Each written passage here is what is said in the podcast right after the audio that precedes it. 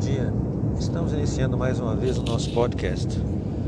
Dessa vez, em pedido de alguns alunos de Uberlândia, falaremos sobre um tema talvez pouco, pouco conhecido, até mesmo levemente esotérico, sobre os aspectos infantis de cada um de nós, aquilo que as pessoas costumam chamar de a criança interior. Talvez essa seja também uma questão importante dizer aqui que alguns dos nossos ouvintes reclamam da qualidade do som, às vezes, quando eu estou gravando esse material. O ponto é que normalmente eu trabalho muito e há uma grande dificuldade de conseguir horários que eu possa dedicar para fazer os podcasts para vocês. Nesse momento, por exemplo, eu estou voando e estou aproveitando o momento que eu estou aqui no avião para poder falar um pouquinho. Eu espero que isso sirva de justificativa para algumas pessoas que lamentavelmente a qualidade do som não vai ficar tão boa quanto se eu fizesse num estúdio e tudo mais. Mas vamos lá, vamos falar sobre a criança interior. Inicialmente eu gostaria de dizer um aspecto importante sobre o, ser criança. Né? Se nós observamos o comportamento das crianças, especialmente sua postura e seu grande amor pela família, vamos perceber alguma coisa muito importante. A criança não conhece limites. Ela ainda não foi tocada pelos limites da realidade e muitas vezes ela faz inclusive coisas perigosas com total confiança de que vai conseguir. Se nós observarmos uma criança brincar, ela em seu mundo de fantasia acredita que tudo é possível. Existe um ditado que fala que muitas vezes as coisas muito boas acontecem porque alguém, não sabendo que era impossível, foi lá e fez, não é? Então, esse aspecto fantasioso da criança, esse aspecto destemido, essa confiança imensa, às vezes irracional, ela, ela frequentemente permite que se alcancem coisas que a gente talvez não alcançasse de outra maneira. É, na verdade, a, a grande vacina contra crenças limitantes que nós herdamos muitas vezes do nosso sistema familiar e que nos leva frequentemente a pontos sem saída na nossa vida. Então, se nós olharmos para a criança, nós vamos ver um potencial enorme. Aquela vivacidade, a alegria, a disposição de sempre recomeçar, a disposição de reatar depois de um conflito com um coleguinha, às vezes depois de alguns minutos a gente já está disposto novamente a fazê-lo. Essa disposição e energia incansável, ela existe em todas as crianças. E é talvez isso que seja o aspecto mais importante da nossa criança. E que muitas vezes nós precisamos resgatar esse estado anímico de entusiasmo, alegria e confiança e disposição para viver. Esse amor imenso pela família e pela vida. Porém, quando nós muitas vezes nos deparamos com esse aspecto, trabalhando com as constelações ao longo de mais de 20 anos, encontramos uma coisa muito interessante. Às vezes, traumas psíquicos importantes que acontecem durante a infância, eles marcam a pessoa para toda a vida. De certo modo, é como se aquela pessoa estivesse presa presa naquele momento onde aconteceu aquele trauma, uma espécie de congelamento emocional.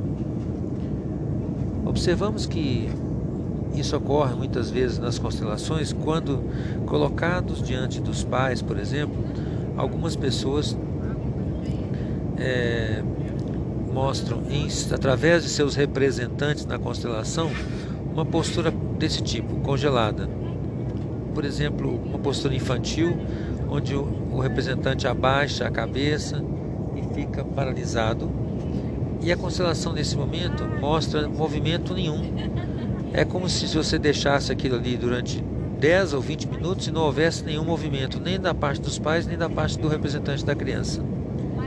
Nesses casos, nossa experiência nos mostrou que uma boa maneira de fazer aí ajudar aí nesse caso o cliente consiste em introduzir nesse momento o próprio cliente dentro da constelação.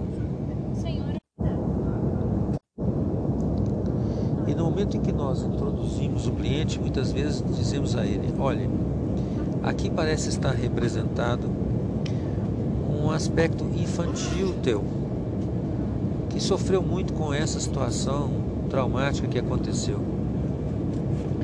Você poderia, com muito cuidado, com muito respeito, ajudar esse aspecto infantil, por exemplo, a reconciliar-se, digamos, com os pais? Então, observamos inúmeras vezes que, nesse momento, o indivíduo entra na constelação com uma postura completamente diferente. Ele toma o representante pelos, pelos, pelos braços e o conduz carinhosamente, em silêncio e com muita emoção, assim, toque na alma, ele leva o seu representante, então, até o representante dos pais. Percebemos que esse tipo de procedimento tem um efeito muito profundo no cliente e muitas vezes leva a uma solução inusitada que não seria possível de outra forma. Quero explicar isso em detalhes. O que é uma constelação e principalmente o que ela não é. Muitas pessoas pensam que uma constelação é uma espécie de teatrinho, onde se pode, através de uma representação quase teatral, revivenciar uma situação passada e com isso reconfigurá-la internamente. Se nós pensarmos assim, a constelação não passaria, nesse caso, de uma espécie de reframing, igual a gente pode perceber nas técnicas de PNL. Outras pessoas pensam que é uma solução mágica do tipo, faça isso e você não tem que fazer mais nada. E aí, nesse sentido, a constelação seria como se fosse um tarô ou uma espécie de ritual é, de macumba, uma coisa assim que resolve de maneira quase mágica os nossos conflitos. Bom, nada disso poderia ser mais distante da realidade. As constelações não são nada disso. Elas se prestam, na verdade, a fazer uma espécie de raio-x da nossa postura interna. Quando nós falamos de postura interna, estamos nos referindo àquilo que está no nosso coração de verdade quando nós fazemos alguma coisa.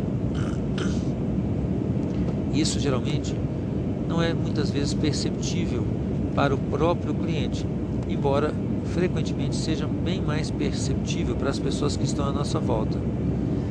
Se eu, por exemplo, cumprimento um amigo querido com muitos palavrões e uma efusividade interna, ele vai perceber a efusividade e nem vai prestar atenção nos palavrões. Se eu cumprimentá-lo com uma polidez quase britânica, uma educação e uma finesse enorme, mas tiver com ele uma postura fria e distante, vai ser isso que ele vai perceber a despeito de toda a educação e a polidez da comunicação com o qual eu o cumprimentei. Essa postura interna, portanto, ela é, na verdade, o como que a gente tem quando faz alguma coisa. Ou seja, fazer a coisa certa exige não apenas fazer o que é certo, mas também o como certo, essa postura interna certa. E uma constelação se presta exatamente para isso para fazer o raio-x da nossa postura interna e mostrar como muitas vezes nós estamos fazendo uma coisa, mas temos uma postura contraditória em relação a isso. Ou uma postura que não encaixa naquele contexto onde nós estamos atuando. Digamos, nos colocamos reivindicantes com uma pessoa que já fez muito por nós e continuamos reivindicando dela a despeito do fato de que ela já fez tanto. Então não reconhecemos que ali talvez esteja um ponto onde eu tenha que me deter e começar a recompensá-la por aquilo que ela fez por mim. Porém, muitas pessoas, como eu disse, estão presas em pontos do passado, como se estivessem congeladas em uma situação traumática que lhe aconteceu anteriormente.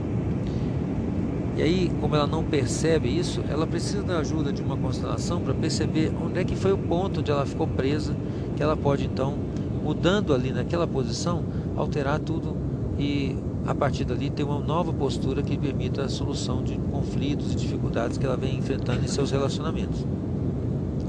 Sendo assim, uma constelação funciona como uma poderosa forma de autorresponsabilização das pessoas sobre seu próprio destino e, como tal, funciona como um mecanismo para a capacidade de nos tornarmos cada vez mais autônomos e responsáveis por nossa vida. e, lógico, pelo que acontece em nossos relacionamentos. Nesse caso, muitas vezes o que dificulta é que, havendo um trauma numa fase muito precoce da vida, que machucou a parte infantil de cada um de nós, e a pessoa estando presa naquele movimento, é difícil responsabilizar a pessoa porque ela não consegue perceber. Ela está, de certa maneira, infantilizada. A constelação então abre as portas para que ela olhe novamente agora com carinho para esse aspecto infantil e busque dar a ele consideração e inclusão e finalmente solução. E a partir daí a pessoa retoma daquele ponto e pode modificar a sua vida numa boa direção. Bom, é isso que eu gostaria de dizer sobre a criança interior. Aos alunos que nos solicitaram isso na cidade de Uberlândia, vai aí então esse podcast de presente. Eu quero desejar a vocês um bom dia e uma ótima semana. Fique ligado conosco. A próxima vez a gente vai falar de um novo tema. Até breve.